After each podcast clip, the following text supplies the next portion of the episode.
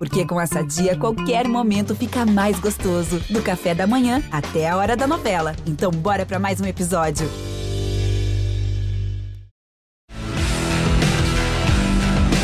Na ponta dos dedos! Hora de velocidade no GE. Globo está começando mais uma edição do Na Ponta dos Dedos com meu parceiro Rafael Lopes. Hoje sem a presença de Luciano Burti, tirando férias férias merecidas para o nosso querido Lu. A gente vai falar bastante de Stock Car, porque o nosso convidado especial tem uma relação direta com a categoria. Mas é claro que a gente vai falar de Fórmula 1 também, porque a RBR, surpreendendo zero pessoas, conseguiu confirmar o título com antecipação, mais um título de construtores para a Red Bull. E aí, Rafa, como é que você tá? Tudo bem? Rafael! Tudo bem, Bruno? Um abraço para os amigos ligados no Na Ponta dos Dedos. Luciano curtindo férias. Você volta para o programa, pelo menos tem alguma é... companhia aqui para falar de, de corrida, para falar de automobilismo. Nosso convidado falando de Stock Car também, mas vai comentar um pouquinho sobre Fórmula 1 também no Sem fim dúvida. do programa. E tem notícia na Stock Car, né? Novidades na Stock Car, mudança de calendário, né? A gente vai falar um pouquinho também nesse programa. Fórmula 1, claro, com a surpreendendo total de zero pessoas, como você bem disse, título de construtores antecipado para a Red Bull, sexto título mundial de construtores da, do currículo da equipe austríaca, e o título do Max Verstappen, né, o tricampeonato encaminhado, faltam três pontos para ele ser campeão do mundo. Pode ser campeão, inclusive, na corrida sprint. É, pela primeira vez na história, um piloto pode ser campeão na corrida sprint. Como eu disse, ele precisa, de, ele precisa apenas de três pontos para uh, três pontos a mais do que o, do que o Sérgio Pérez para conquistar esse título por antecipação já no Catar no sábado, né? Poderia ser já no sábado lá no Catar, lá em Lusail. Quer dizer, é praticamente são favas contadas. Se não for Sim. agora no Catar, o que é muito difícil, vai ser na corrida seguinte. É, é um ano do Max Verstappen e dominou a temporada inteira. E agora no Japão, ele prometeu que ia ganhar com 20 segundos, ganhou com 19,3, errou por 6 décimos. É um campeonato iminente para o Verstappen, sem dúvida nenhuma. A expectativa é de que já confirme no Catar daqui a duas semanas. Nosso convidado é muito especial. A última vez que ele veio no programa, ele estava ainda, Rafael Lopes, digerindo aquele momento especial a, da vitória. A, aliás, a gente tem a imagem. Pode botar para rodar aí. Vem aí Dudu Barrichello, vem muito próximo de vencer pela primeira vez, num desempenho espetacular, fugiu da confusão quando agora vai abandonando o Digo Batista. Aí o Rubinho na expectativa, tela dividida, o pai vai ver o filho vencer, coisas que a Stock Car proporciona pra gente, num domingo especial pra família Barrichello. Todo mundo na expectativa para comemorar essa primeira vitória de Dudu Barrichello. Um momento histórico, um momento especial que a Stock Car traz. Vitória de Dudu Barrichello com comemoração do Rubinho no alambrado. E a Renata também aplaudindo a tia a família Barrichello em festa a vitória de Dudu Barrichello pela primeira vez. Vai as lágrimas, Rubinho. Uma corrida 2 histórica em Cascavel. Emocionadíssimo Rubens Barrichello. Agora encarou a estrada para chegar em Tarumã, em Cascavel, mais de mil quilômetros de São Paulo até Cascavel, ao lado do pai. Olha que imagem. Olha que imagem. Olha que imagem lindíssima, pai e filho comemorando a vitória, a primeira vitória de Dudu Barrichello. Que imagem linda, uma das grandes imagens da temporada 2023. Narração emocionante do Cleiton Carvalho. Dudu já está com a gente mais uma vez. Seja bem-vindo, Dudu. Isso aí aconteceu em junho, dias depois ele participou aqui do podcast com a gente. A gente não cansa de ver essas imagens que nos emocionam, certamente pela relação que vocês têm, claro, mas pelo momento que você estava vivendo ali. Vencer na Stock Car é muito difícil. Você sabe muito bem disso, é uma categoria extremamente equilibrada. Mas já te aviso, Dudu, essa cena pode se repetir ainda esse ano, porque a gente acabou de ter a confirmação de que Cascavel vai substituir Brasília penúltima etapa desse ano em novembro. Tudo bem com você? Bom, primeiro, obrigado pela oportunidade, Bruno, Rafa, todo mundo que está que tá assistindo. É, Para mim é um prazer poder estar aqui. A última vez que eu estive aqui era super recente a minha vitória. Agora já tem o tempo de, de, de aproveitar, de, de, botar os pés no chão de novo e, e, voltar ao trabalho. E é isso. Foi uma, foi uma vitória muito, muito especial para mim, para minha carreira. Eu precisava muito disso. Uh, eu passei por momentos difíceis, né? Antecedei nessa prova, uh, sendo elas a batida de Tarumã um mês antes, depois fiquei uma semana internado, tive que passar por cirurgia de pedra no rim, e daí peguei 10 horas de carro com meu pai para poder ir para Cascavel, e então eu já estava muito feliz, né? Só de poder correr e não imaginava dos meus melhores sonhos que eu ia subir no pódio, imagina subir no teto do carro. Então Uh, foi, foi sensacional. E como você falou, a gente volta a Cascavel de novo esse ano. Uh, não estava no calendário inicialmente, né? Não era um negócio que a gente sabia que ia acontecer. Uh, por um lado, eu fico feliz, lógico que a última vez que eu estive lá foi essas imagens aí que vocês viram, mas. Mas eu sei que teve muito trabalho envolvido em Brasília, muitas pessoas envolvidas para que pudesse dar certo. Infelizmente não deu. Adoro conhecer pista nova, cidade nova, então sinto muito que a gente não vai passar esse ano lá mas, mas fico feliz também de retornar a Cascavel. Não é só uma pista que eu gosto, é uma cidade que eu gosto. Fiz a minha estreia na, na Stock Car lá, tive minha primeira vitória, então é um lugar que eu tenho muito carinho, com certeza. Muito legal. A gente lamenta, claro, né, Rafa, por um lado, não termos Brasília, Brasília com toda a sua força, pela importância que a cidade tem, pelo trabalho que vem sendo feito no autódromo. De alguma maneira também, a gente sabe que o trabalho continua sendo realizado, então em breve a gente vai ter Stock Car lá, provavelmente já na próxima temporada, mas esse ano não vai dar. É, a, a gente estava acompanhando aqui o passo a passo das obras e já estava meio claro já algumas semanas que não é. ia dar tempo de que, da, do Autódromo Internacional Nelson Piquet ficar pronto a tempo do dia 26 de novembro, que é a data da etapa, da penúltima etapa da Stock Car, que agora foi marcado uh, é, para Cascavel, Autódromo Internacional Zilmar Belks, né, lá, em, lá em Cascavel, cidade do interior do Paraná, uma cidade apaixonada por automobilismo, que tem um circuito de altíssima velocidade, desafiador, todos os pilotos gostam de correr lá, mas a gente queria ver Brasília de volta ao calendário, está muito tempo fora do calendário, a pista precisava passar por uma grande reforma, ela ficou fora do calendário desde que a Indy foi anunciada que ia correr lá em Brasília, eles começaram uma reforma e por questões políticas é, e de que não vem ao caso aqui, né, a gente entrar nesse detalhe, mas por questões de, reforma, as reformas foram paralisadas, a pista ficou abandonada por um bom tempo e agora, recentemente, a reforma foi retomada de forma séria. Né? E eu estava conversando com o pessoal é, que está tocando essa obra, supervisionando essa obra, e a ideia é que para o ano que vem a pista de Brasília receba duas etapas da metade para o fim do campeonato, né? uma no meio do ano e uma para a parte final do campeonato, já assim com o autódromo completo, né? com não só o anel externo, mas também o miolo, que não o miolo então não recebe corridas há muitos anos, né? Então, tomara que Brasília fique pronto, o trabalho está sendo feito de forma séria. Por exemplo, a, a, curva zero, que é a última curva do circuito, e a curva 1, um, que é a primeira curva do circuito, elas foram completamente colocadas na terra para serem refeitas, para áreas de escape novas serem completamente feitas porque para serem adequadas aos padrões FIA internacionais, vai ser uma pista é, com grade FIA 3, né, para receber, por exemplo, a Fórmula 4 Brasil.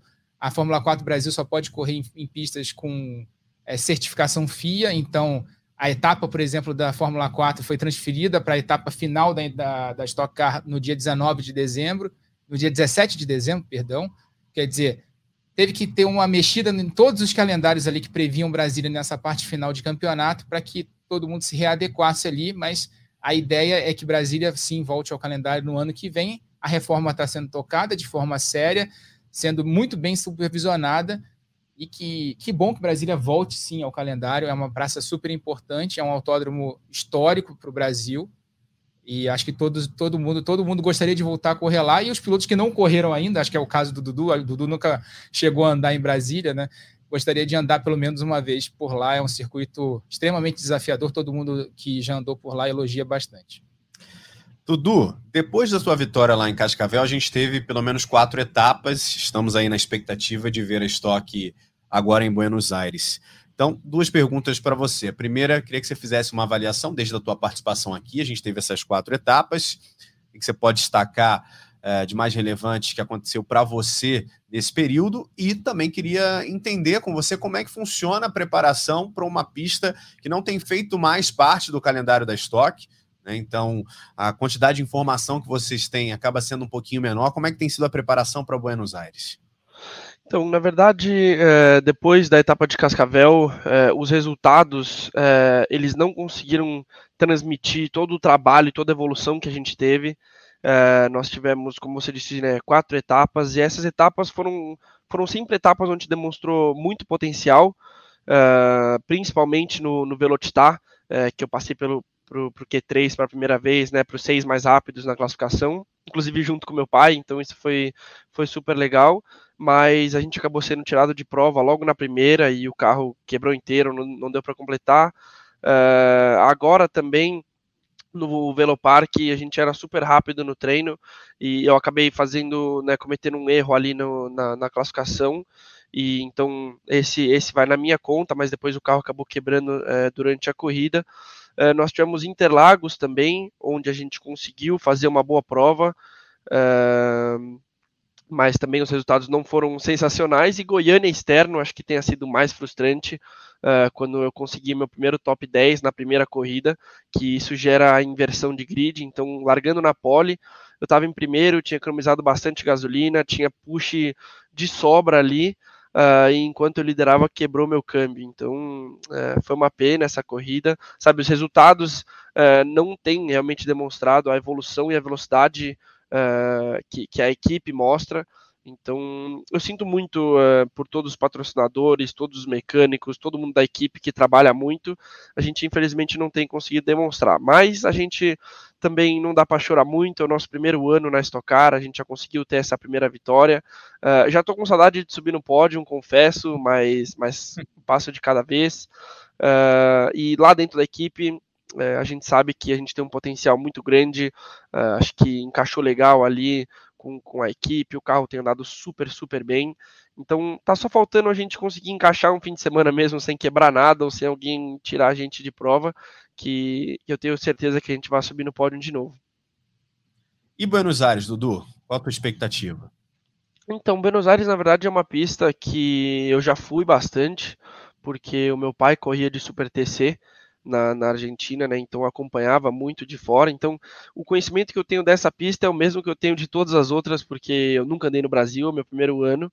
Então todas as pistas do calendário são sempre novas para mim. Então não faz muita diferença ser no Brasil ou na Argentina porque eu não conheço de qualquer jeito. Então, é andar bastante de simulador, assistir os vídeos de outras categorias e, e me preparar mentalmente, fisicamente, para poder focar bem na, na, linha e no setup, que eu sei que vai ser um negócio que vai estar tá, né, um pouco fora no começo, para a gente poder construir um carro competitivo para o fim de semana. Nesse, nesse teu final de temporada, aliás, nessa tua primeira temporada aqui no Brasil, temporada completa, né, na Stock Car, você está fazendo também, né, tua transição de vez para os carros de turismo.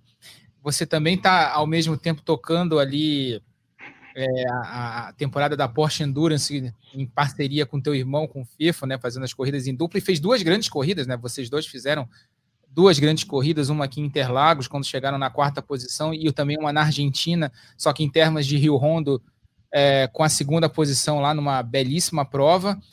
Como é que você considera que está a tua adaptação aos carros de turismo nesse momento? Você já venceu uma corrida na Stock Car, você tem grandes resultados na Porsche. Como é que está nesse momento? Você, como é que você considera nesse momento a tua adaptação aos carros de turismo, Dudu?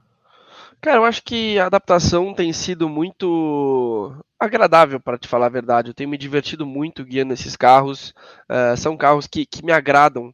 Uh, de guiar, logicamente é muito diferente do que eu estou acostumado, né? No Fórmula a gente carregava tanta velocidade uh, no meio das curvas, era um carro tão mais leve, e agora são carros pesados, né? Que você freia, tem que transferir todo aquele peso para frente, uh, enfim, tem que conseguir jogar um pouco mais aí com essa transferência de peso. São carros manhosos de, de se guiar, mas, mas eu tenho curtido bastante. Uh, como você disse, agora estou fazendo a Porsche com meu irmão também. Sou companheiro de equipe do meu pai lá também e divido o carro com meu irmão, então tem sido um ano muito especial, sabe? Ter a oportunidade de, de correr no início do ano, não tinha nem certeza se eu ia estar correndo esse ano.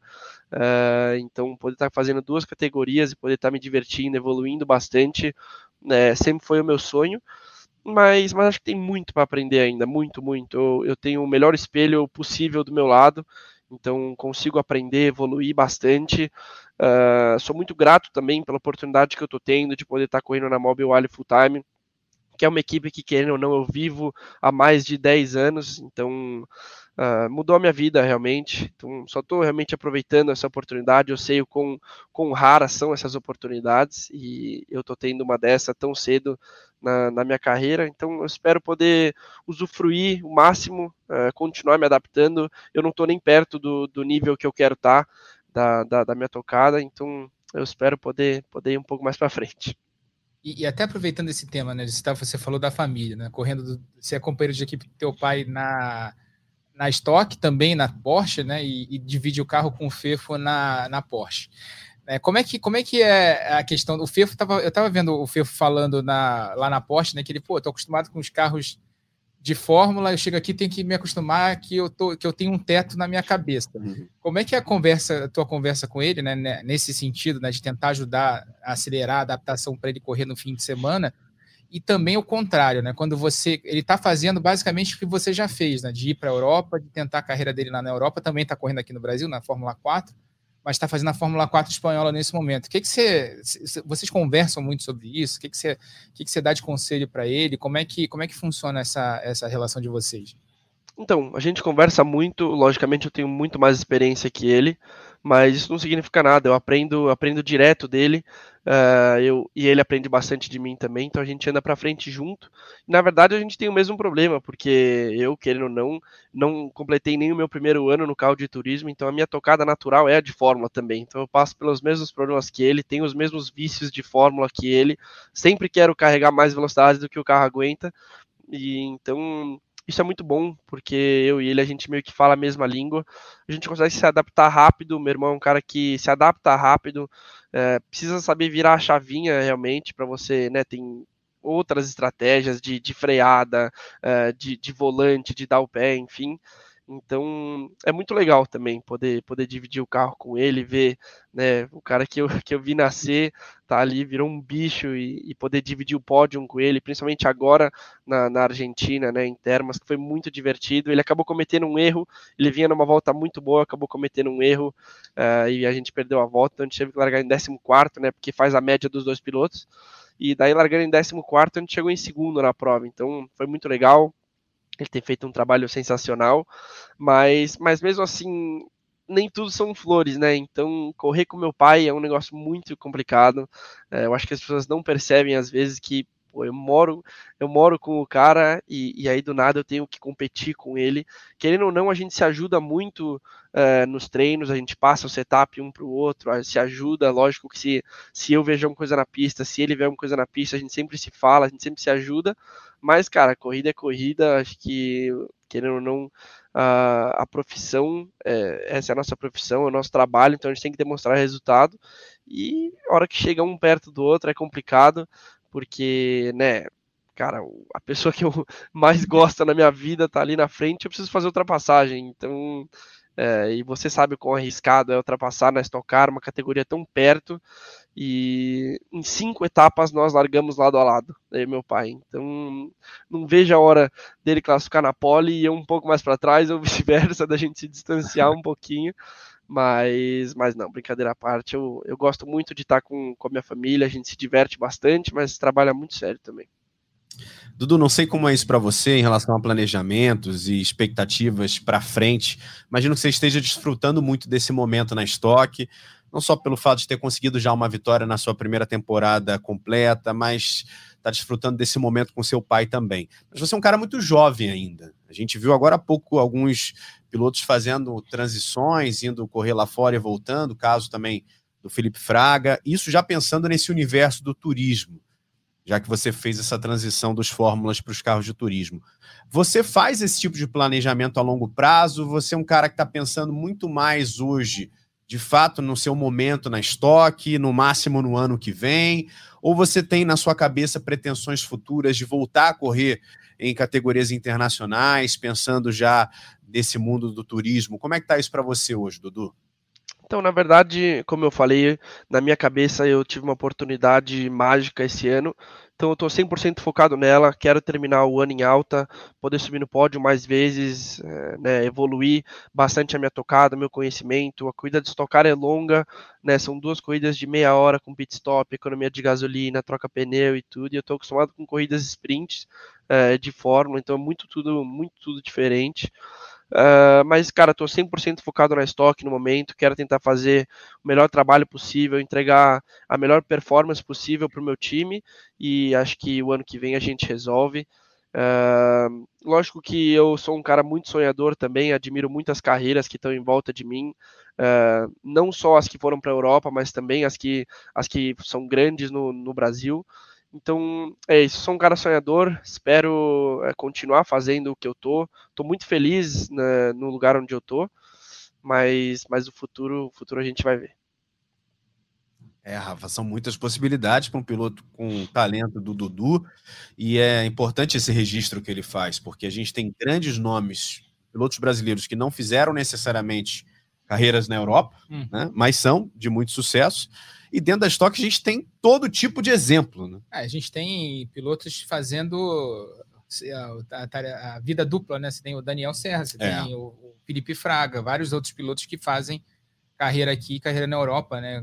Nas categorias de endurance, por exemplo. Hoje você tem o Mundial de Endurance que permite que você consiga é, dividir o calendário. Mas queria até tocar no ponto de futuro, mas o futuro da categoria, né? A gente teve agora no meio do ano no, no Velocitar a apresentação do carro novo da categoria, né, um carro extremamente mais moderno do que esse que vocês estão pilotando, que já é um carro que não muda há muitos anos, e que o Dudu só teve contato com esse tipo de carro, né? Porque ele andou só nesse, nesse modelo. O que, que você achou desse novo carro, Dudu? O que, que você viu da, na questão da tecnologia? Como é que você, você viu esse movimento da, da Vicari da Stock Car para trazer esse carro novo na temporada de 2025. A ideia era estrear no ano que vem, não vai ter, tem uma, teve uma questão de logística com o fornecedor de câmbio, não deu para estrear em 24, mas a ideia é que tenha um programa de testes para as equipes no segundo semestre de 2024, para que em 2025 esse carro novo estreie e traga né, um, uma, um novo estilo de competições, uma nova competitividade para a categoria. Como é que você viu esse carro novo o que você achou das novidades que a categoria trouxe para esse carro de 25? Então, eu gostei bastante. Eu acho que a apresentação foi super interessante. Lógico que mais tecnologia é sempre bom, né? É sempre bom ter carros novos. Uh, a Stock Car precisa de um carro novo. Hoje em dia, acho que assim o carro é legal de guiar, mas é muito pesado.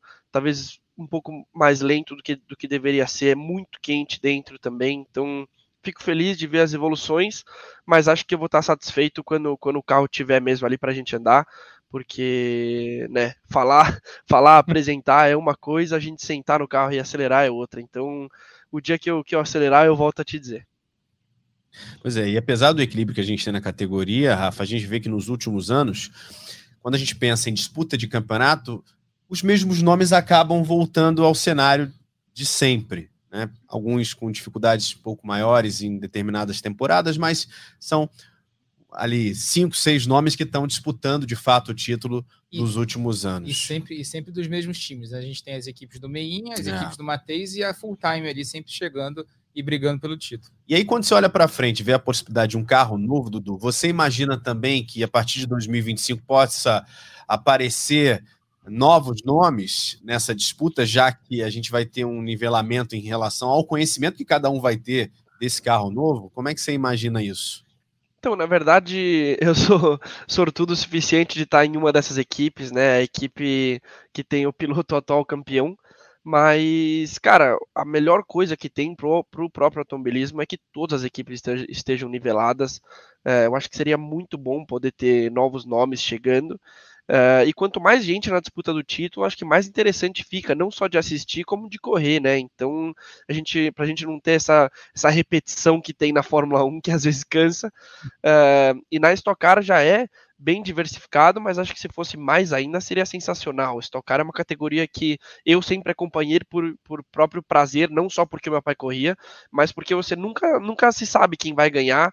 É, as corridas são decididas muito nas últimas voltas, tem muito porta a porta, então eu acho que deveria ter mais valorização do que tem ainda a, a Stock Car, é uma categoria de pontos, os pilotos são muito, muito fortes, é a categoria mais forte que eu já corri, é, com certeza, e é o que eu digo, assim, não muda se o piloto tem experiência como meu pai, 19 anos de Fórmula 1, ou se o cara nunca saiu do Brasil. Tem pilotos muito talentosos na, na, na Stock Car, e esse que é, o, que é, o, é a melhor coisa, porque quando eu sento, eu me lembro no começo do ano, eu sentando na, para andar nos primeiros treinos e tudo, eu me sentia num joguinho, cara. Eu jogava com esses caras no jogo, então não tô querendo fazer ninguém se sentir velho, mas, mas eu sempre joguei com esses, com esses monstros no, no jogo, sabe? Então poder subir no pódio, eu, eu subi no pódio, né, junto com o Kaká e com o Suzuki. O Suzuki eu até brinco que eu chamo ele de tio Suzuki, porque ele corria no, na equipe do meu pai de kart, quando a gente corria as 500 milhas. O Kaká é um cara que eu sempre admirei desde pequeno, então para mim é um prazer poder estar tá, poder tá vivendo isso. E, e, eu queria saber, eh, Dudu, até para você estar tá falando um pouco da tua temporada, né? E como é a tua temporada, primeira, tua primeira temporada completa na categoria, na Stock Car, e você já ganhou corrida, tem andado muito bem. Você falou da questão dos andares, da questão dos toques. Qual foi a tua principal dificuldade no início do ano ali para para entender esse carro? É um carro que todo mundo fala que é um carro manhoso, é um carro difícil de, de você entender de cara. Né? É um carro que tem uma visibilidade bastante complicada, tem a questão que você falou é, do calor extremo que fica lá dentro, em dias quentes passa fácil dos 60 graus. For, se você tivesse que eleger uma dificuldade que você teve quando você sentou no carro e disputou sua primeira corrida, qual foi a principal dificuldade que você teve para encarar esse desafio da Stock Car?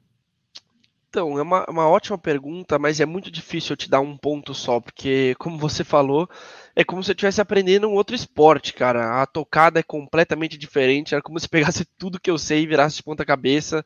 É, é um calor danado no, no Fórmula, era só abrir um pouquinho a viseira e, estava solucionado. Tem, tem volante hidráulico, né? Então o volante é muito leve, eu estou acostumado com os volantes serem super pesados. Uh, então tive que desenvolver uma técnica de novo para eu, eu, poder me acostumar com o volante tão leve, né? Eu tinha uma dificuldade muito grande de sentir os pneus tocando no chão. Uh, a freada também é muito mais fraca do que, do que a pressão de freio que a gente colocava uh, nos, nos fórmulas. nem, nem posso falar o suficiente da, das, das velocidades que a gente rolava de mínima. Acho que ao Ruge a gente fazia 240 pé embaixo e, e na estoque a gente faz muito mais lento, mas assim são coisas diferentes, sabe? No, no estoque, às vezes eu preciso me acalmar um pouquinho, andar um pouco abaixo do, do, do limite para depois eu vir construindo. Mas não é porque é mais lento que é menos agradável de guiar. Eu gosto muito. Cascavel, por exemplo, é uma pista que eu sempre gostei. Aquele bacião é muito difícil de enxergar. É, então a, a, visibilidade ela é difícil. É como se a gente quase sentasse no banco de trás, né, para poder ser mais seguro. Então a gente não consegue ver quase nada. Eu sou, eu sou um cara alto também, eu fico bem espremido dentro do cockpit. É, mas cara, eu me divirto muito. Mas acho que se eu pudesse dar um ponto só, talvez seria a leitura de corrida. Porque antes no Fórmula era todas as voltas forçando tudo é, que tem, fazendo volta de quali em cima de volta de quali, é, apertando o botão do push, passando quem dava, a hora que dava, é, porque as corridas tinham, vai, 20 voltas, e agora é diferente, cara, você vem com um pneu, que é muito legal porque tem um desgaste, então você precisa economizar bastante pneu, você precisa economizar bastante gasolina, e é muito legal que se você economiza essas coisas, você é muito recompensado é, lá para frente, então são coisas muito legais, muito mesmo. Eu gosto muito dessa parte da, da estratégia, comunicação com o time toda a volta. Então, falando todas as informações ali que você tem no volante com o time. Então, é, acho que essa foi a maior dificuldade de ter uma de ter que enxergar a corrida de um jeito diferente. Como eu digo, eu, eu me sinto num esporte diferente esse ano, uh, mas acho que foi a coisa mais difícil, mas talvez seja a coisa que eu mais aproveite hoje em dia. E, e até aproveitando, você falou da diferença do Fórmula para o turismo. E você está em duas categorias de turismo diferentes, né? Você está na, na Stock e na Porsche fazendo as provas de Endurance. E para quem está em casa, né, para o cara que não conhece tanto corrida, pode parecer, ah, o cara está em duas categorias de turismo, né? Carro fechado, são hum. coisas parecidas. Fala um pouco para o público qual é a diferença dos dois bichos que você anda aí, do, do Porsche e do estoque, né? Porque são, são carros fechados, acho que talvez a única semelhança desses dois carros seja essa, né? São dois carros fechados e que você anda ali com, com, né, com, com, com um teto na cabeça. Uhum.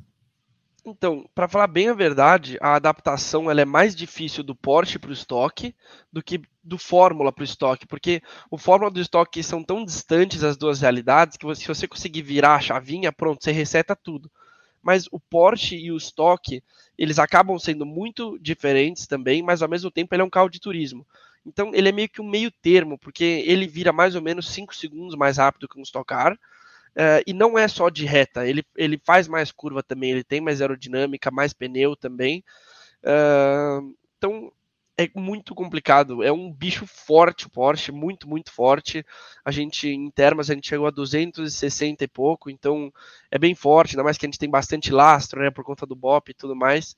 Mas, cara, são dois mundos diferentes também. O Porsche tem ABS, então você freia você enche o peito e dá no freio com toda a força que você tem, é, porque o ABS segura. É, tem controle de tração também, tem um ventinho, então não é tão calor.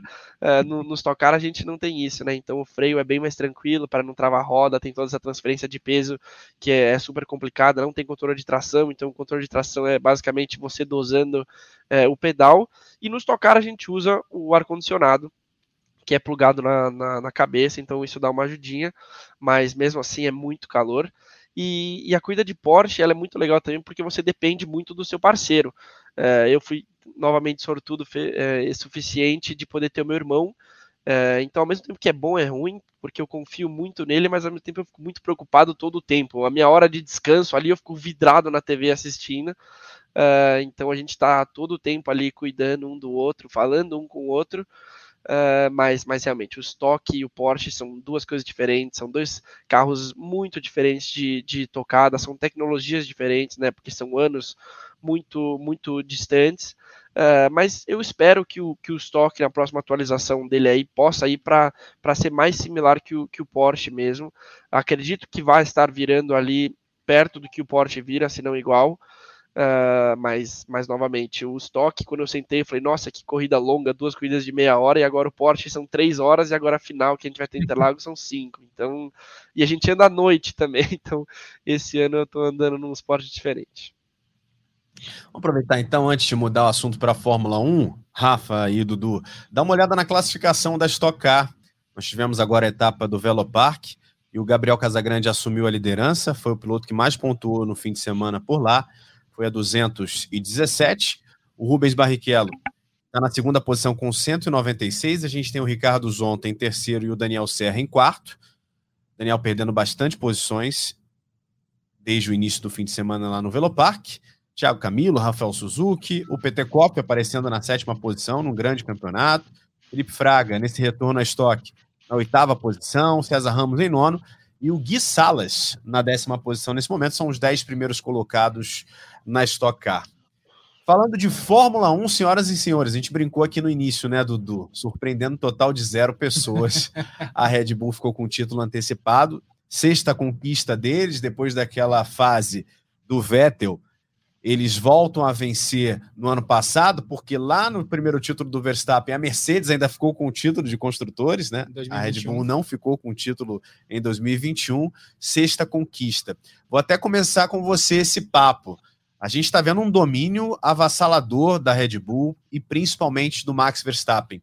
Muito se falou, inclusive, nos últimos dias, sobre o fato do Pérez ter ali no início do ano ameaçado fazer um bom campeonato e depois não consegue mais nem mesmo se aproximar do seu companheiro de equipe. A gente teve como segunda força agora em Suzuka os dois carros da McLaren indo ao pódio, Piastri, inclusive, pela primeira vez, largou em segundo, chegou em terceiro. Como é que você vê essa relação de força tão desigual nesse momento entre os pilotos dentro da mesma equipe.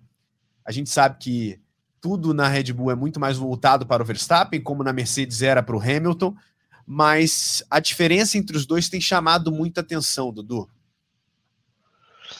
Então, cara, Fórmula 1 é um mundo distante. É, Fórmula 1 é muito, muito complicado, é, não, não se sabe o que passa por lá, tem, tem muitas complicações, é, os carros não existe nada tão diferente como dois carros iguais, isso qualquer campeonato do mundo uh, não tem como ter dois carros iguais, e eu não estou falando que o do Verstappen é melhor que o do Pérez, uh, ou, ou vice-versa, mas assim, a Fórmula 1 é, é, difícil, então a gente vê, né, o Pérez ali no início do ano, a gente até falou, opa, acho que talvez seja uma batalha aí entre companheiros de equipe, e aí do nada, uma despencada tão grande, uh, que é ruim, né, é ruim pro, pro, pro esporte, porque não é, nunca é bom você ver um cara dominando tanto, por tanto tempo, é, eu sou suspeito a dizer, porque eu torço pro Max, é, gosto muito dos dois, do, de, de, todos os pilotos, na verdade, admiro muito todos os pilotos da, da Fórmula 1, gosto muito do Hamilton também.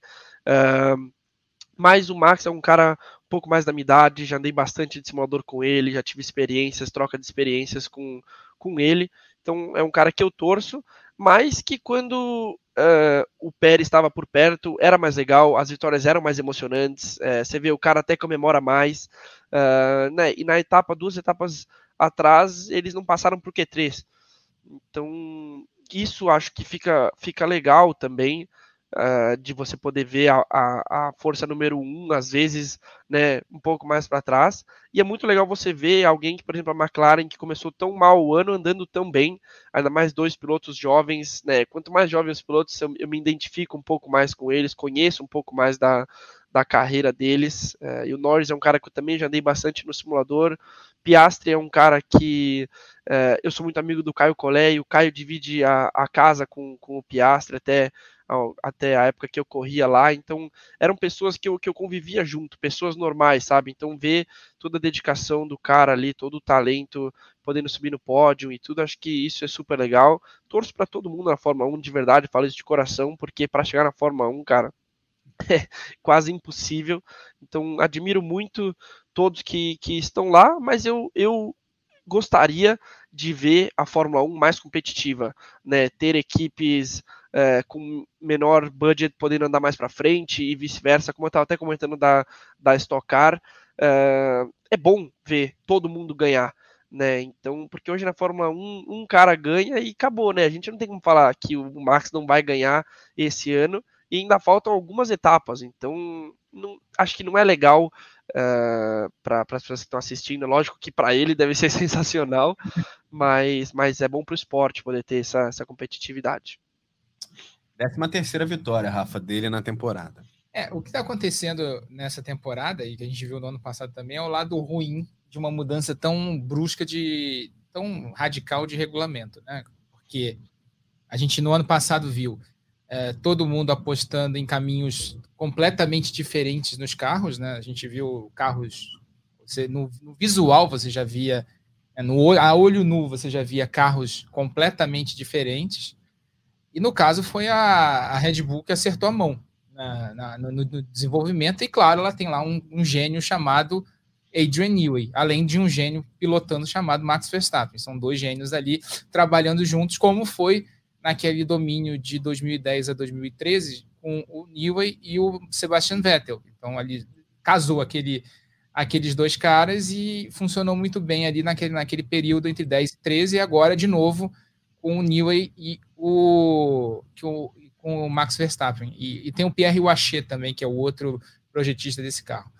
Ah, então funcionou muito bem. Então a Red Bull acertou muito a mão com esse efeito solo. O Newey era o único projetista dessa dessa turma toda que tinha experiência com, esse, com, com isso da Fórmula 1 lá dos anos 80 ainda, acertou a mão e o carro do ano passado, da metade para o fim do ano, se tornou dominante e nesse ano é amplamente dominante, é o melhor carro da temporada, sem dúvida alguma, um dos mais dominantes da história da Fórmula 1, se não for o mais dominante. Em Singapura deu tudo errado para eles, era uma pista típica, acontece, acontece com, com quase todos esses carros mas é, concordo com o Dudu que não é uma, uma coisa boa para categoria como um todo, é, principalmente para o marketing da categoria, para o público da categoria que quer ver disputa.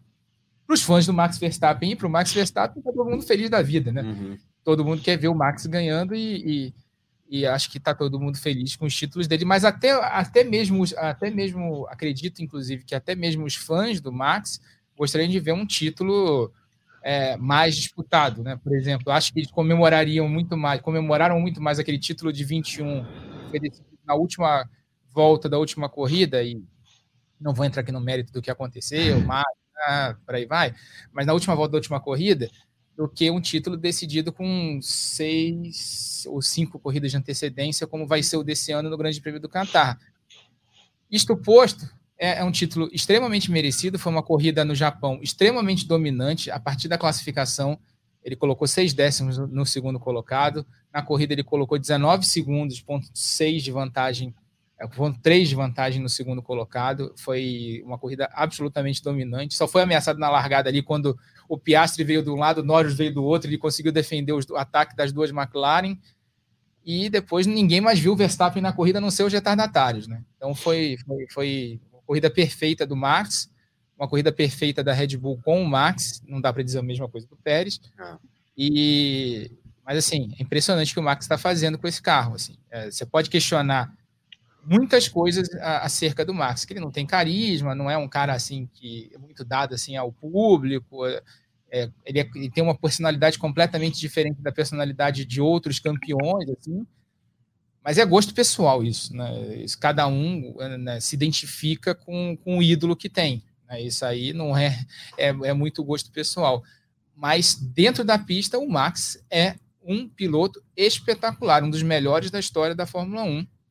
E está provando isso nessas, principalmente nessas últimas duas temporadas em que ele dominou com esse carro, com, esse, com esses dois carros é. do Newey e esse último domingo no Japão foi mais um exemplo desse domínio absurdo que ele está tendo nessa temporada. Impressionante. E quando a gente compara com o que o Pérez está fazendo, é mais absurdo ainda, né? O que ele está fazendo. Que é com mel, assim. o, Dudu falou uma frase muito boa: nada mais diferente na Fórmula 1 do que dois carros iguais. É. Essa frase é muito boa. É, mas assim, mesmo assim, desde aquele grande prêmio de Miami, que eu acho que é, é, é, a linha divisória dessa temporada, quando o Max tem aquele problema na classificação, larga lá atrás e vem jantando todo mundo e ganha a corrida com folga, e o Pérez largou na pole position, desde, aquele, desde essa corrida, o Pérez não se achou mais na temporada, e aí eu falo, não é nem questão de carro, é questão de cabeça mesmo. Ele, come, ele começa a cometer erro atrás de erro, atrás de erro, atrás de erro, atrás de erro, e no Japão foi erro atrás de erro, atrás de erro, atrás de erro, atrás de erro. E esporte de alto rendimento, fator psicológico é Exatamente. E, e, e, assim, aí vem o, o Helmut Marco, pressiona o Pérez, fala a coisa do Pérez na imprensa. Aí imagina o clima interno dentro da equipe, como é que não deve ser. O Marco é especialista em, em criar problema. A gente viu agora o que aconteceu com o Nick De Vries. O Nick De Vries é, é um piloto ruim, campeão mundial da Fórmula ah, E, campeão não, da Fórmula 2. Não. É um piloto ruim? Não, mas foi demitido no meio do ano pelo, pelo Helmut Marko. Aí entra o Liam Lawson agora, substituindo o Ricardo, que machucou a mão. Olha o que ele está fazendo. É um pilotaço. É melhor que o De, que o de Vries? Não sei. Mas está aproveitando a chance. Uhum. Entendeu? É, é aquela coisa. É, é, complicado. É, Você sabe, eu não sei a tua opinião, Rafa, e também a tua, Dudu. Queria até compartilhar com vocês, queria ouvir de vocês se é mais ou menos esse sentimento que vocês têm também. Você olha a história da Fórmula 1, vários momentos da categoria a gente teve domínios, né? domínios de pilotos e de equipes, por vezes de uma equipe com dois dos seus pilotos ali muito fortes disputando o mesmo campeonato. Que a gente está vendo agora com Verstappen é uma mudança de nível de pilotagem e de conquista de resultados muito grande em relação ao seu companheiro de equipe. Talvez isso tenha chamado mais atenção do que o fato da Red Bull estar vencendo. Porque se olhar é, no histórico, são dois títulos, agora um terceiro do Verstappen. Né? Quando você olha para a história da Fórmula 1, você teve agora mesmo a Mercedes emendando uma sequência de campeonatos seguidos. O Hamilton vencendo mais campeonatos seguidos. A gente não sabe onde isso vai parar, se alguém vai conseguir ser de alguma maneira competitivo. Mas o cenário que a gente tem agora já se fala em quantos títulos o Verstappen vai terminar a carreira. Provavelmente será o maior campeão, assim, porque as pessoas não veem hoje o Dudu ninguém o ameaçando, e quando você não tem uma ameaça nem mesmo dentro da equipe, o cenário de soberania do Verstappen parece não terminar tão cedo. É, tem uma diferença muito grande. Uh, não dá para falar que não são dois pilotos bons na Red Bull, né? O Pérez fez um monte de coisa, tem uma carreira super longa na Fórmula 1. A gente sabe o quanto que é difícil você conseguir chegar na Fórmula 1, dera ficar na Fórmula 1. Então é um baita de um piloto, mas tá dando errado, cara. As coisas não estão encaixando, a gente de fora não tem como saber exatamente o que, que é, mas tem coisa errada aí, com certeza. Uh, ele é um piloto bom, ele demonstrou isso uh, várias vezes durante a carreira dele, principalmente durante o início do ano, né? Então é uma pena, é uma pena que ele esteja longe uh, e é uma pena que a gente dependa de outras equipes chegarem e andarem mais forte, igual a Ferrari, por exemplo, que conseguiu né, duas poles, se eu não me engano, só assim para alguém bater ele, porque o, o carro igual o dele não consegue. Então é, é, difícil, é difícil, é difícil de dizer, já houveram muitas vezes, né? Acho que quando a gente teve Hamilton e Rosberg, por exemplo, era muito legal de assistir, mas para a equipe, se for pensar, isso não é sensacional. Os caras batiam um monte, não tinham um relacionamento bom, mas para nós de fora, para assistir, era, era, era, era legal. É, Max Verstappen que o diga em Barcelona, né? Quando, quando os dois se bateram e ele venceu. Então acho que. É, muitos já passaram por esses momentos de, de, de, dominância na Fórmula 1 e que o companheiro de equipe não chega nem perto, mas porque na equipe não é bom você ter dois pilotos que estão se encrencando, mas ao mesmo tempo para o esporte, né, não é, não é a, melhor, a melhor coisa que tem é, um cara chegar em primeiro e o outro chegar em décimo. Você vê assim, Rafa, mais do que o fato do Verstappen emendar vitórias, está aí na iminência de conquistar mais um título por antecedência. Mais do que isso, é como isso está acontecendo. Né? Mais do que o desfecho final, é a circunstância dele ter essa supremacia tão grande. Eu acho que ele, acho que a dominância é, é, é extremamente sem precedentes, assim, né? É, é, um domínio muito, muito grande. A gente, a gente já viu isso, talvez não nesse nível, mas com, com domínio grande também com Schumacher, né? Mas, assim, a gente lembra de como funcionavam as coisas dentro da Ferrari também, né? É, tudo pro, é, tudo pro Schumacher, né? inclusive era assim que funcionavam as coisas. E talvez seja a mesma coisa dentro da, da Red Bull também. Tem, tem, isso também. Talvez seja a mesma coisa dentro da Red Bull. A gente não sabe, como bem disse o Dudu. É, a questão é que o Pérez, nesse momento, e aí a gente olha agora para a pontuação do campeonato, já tem já começa a ter o vice-campeonato dele ameaçado.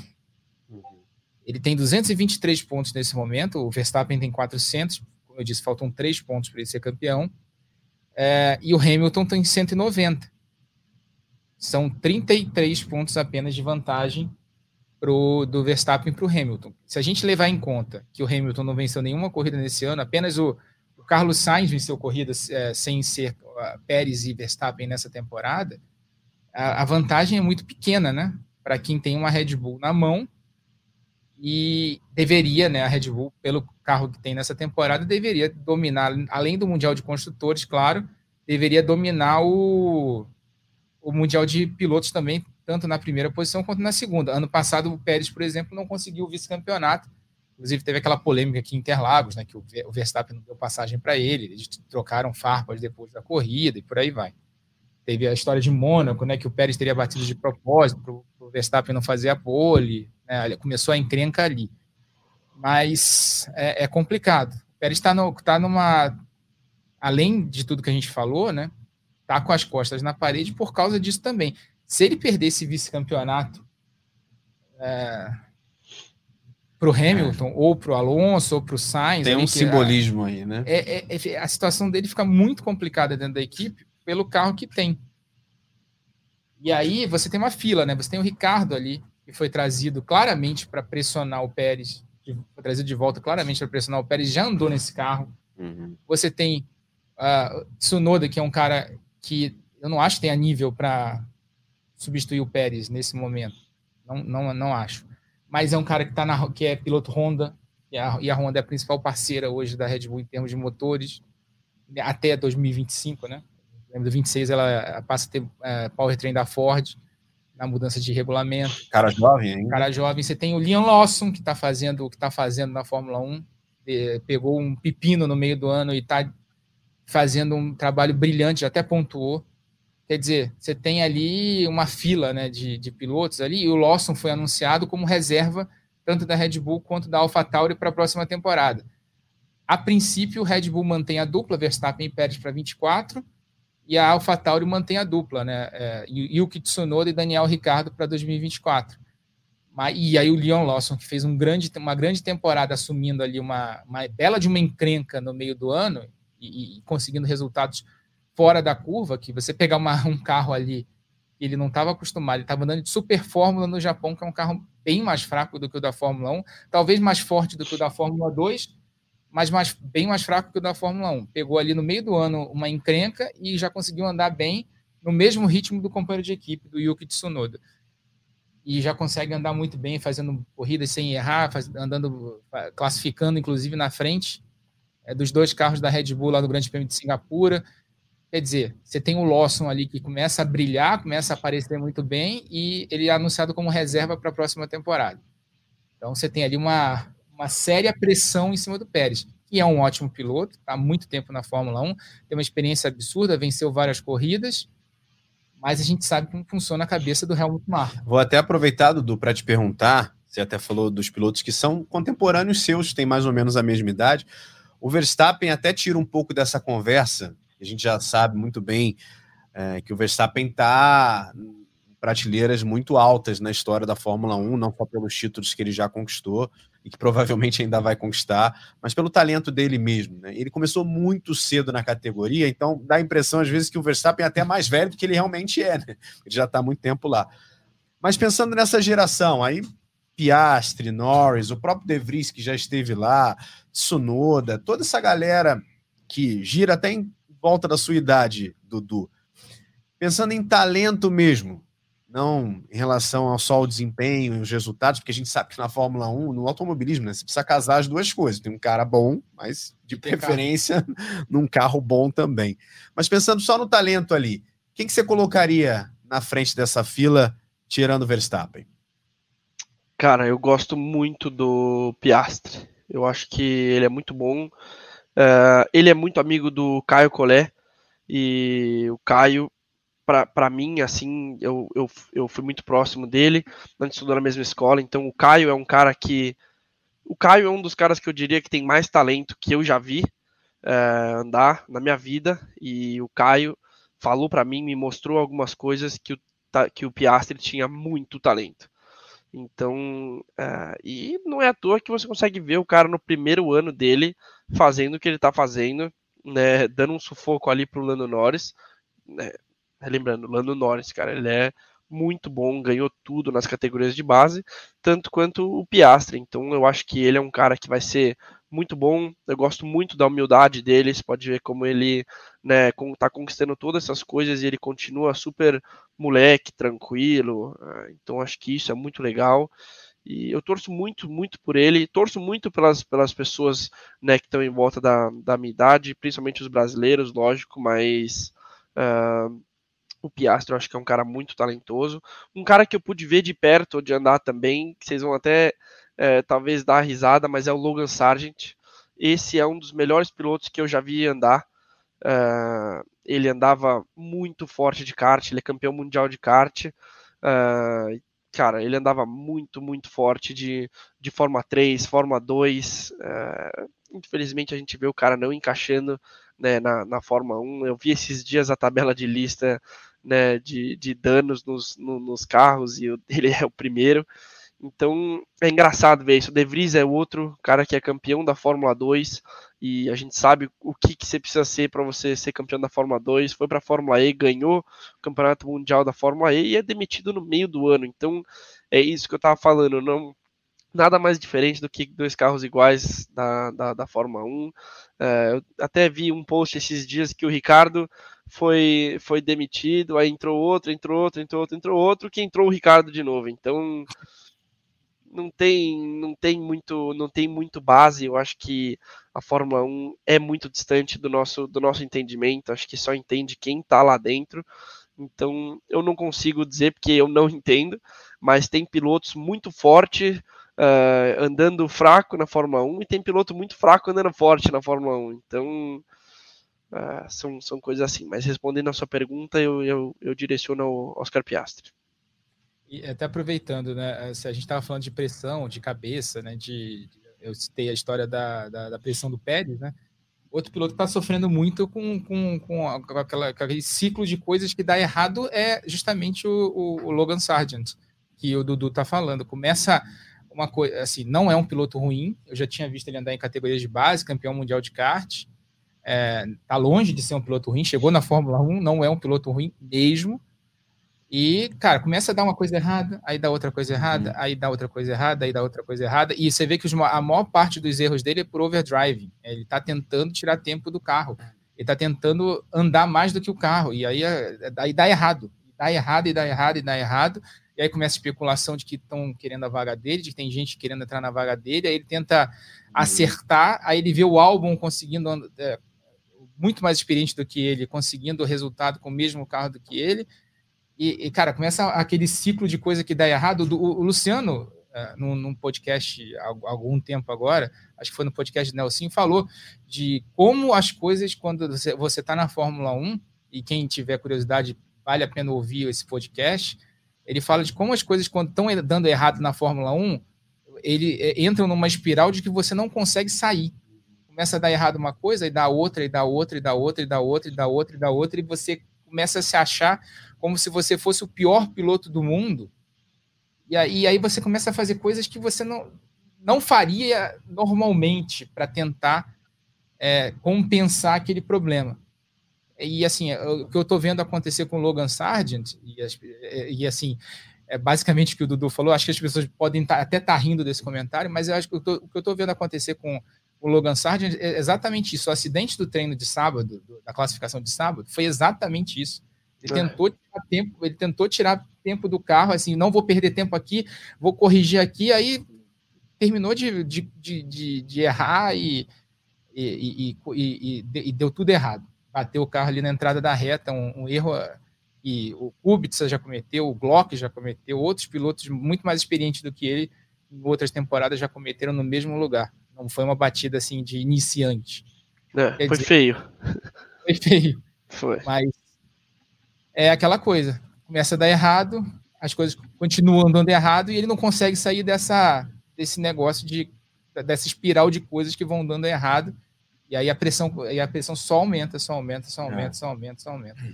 E sobre o Piastri, é impressionante o que o Piastri está fazendo na primeira temporada dele. É, foi o primeiro, no, acho que desde 2017 um novato não largava na primeira fila. Foi o Stroll em Monza, agora o Piastri no Japão. E pódio, né? Novato no pódio também. Fazia algum tempo que um novato não largava, não, não subia ao pódio. Chegou na terceira posição. E o que eu mais gostei foi a entrevista dele depois da corrida. Falou, cara, eu achei que eu não ia subir no pódio porque eu não estava fazendo uma corrida boa. Ele falou isso depois da prova. Teve autocrítico suficiente de dizer que não fez uma corrida boa. Imagina se tivesse feito uma corrida boa. É. O Oscar Piastri, grande piloto, acho que a gente ainda vai ouvir falar muito dele. É um piloto que me impressionou. E outro, e outro detalhe, só para a gente encerrar, que a gente não falou, falou, falou muito de Red Bull e não falou muito de McLaren, é para aplaudir o que a McLaren fez com esse carro. É, a McLaren, depois da Áustria, deu um salto de qualidade, andou muito bem em Silverstone e agora em Suzuka era claramente a segunda força destacada do fim é. de semana.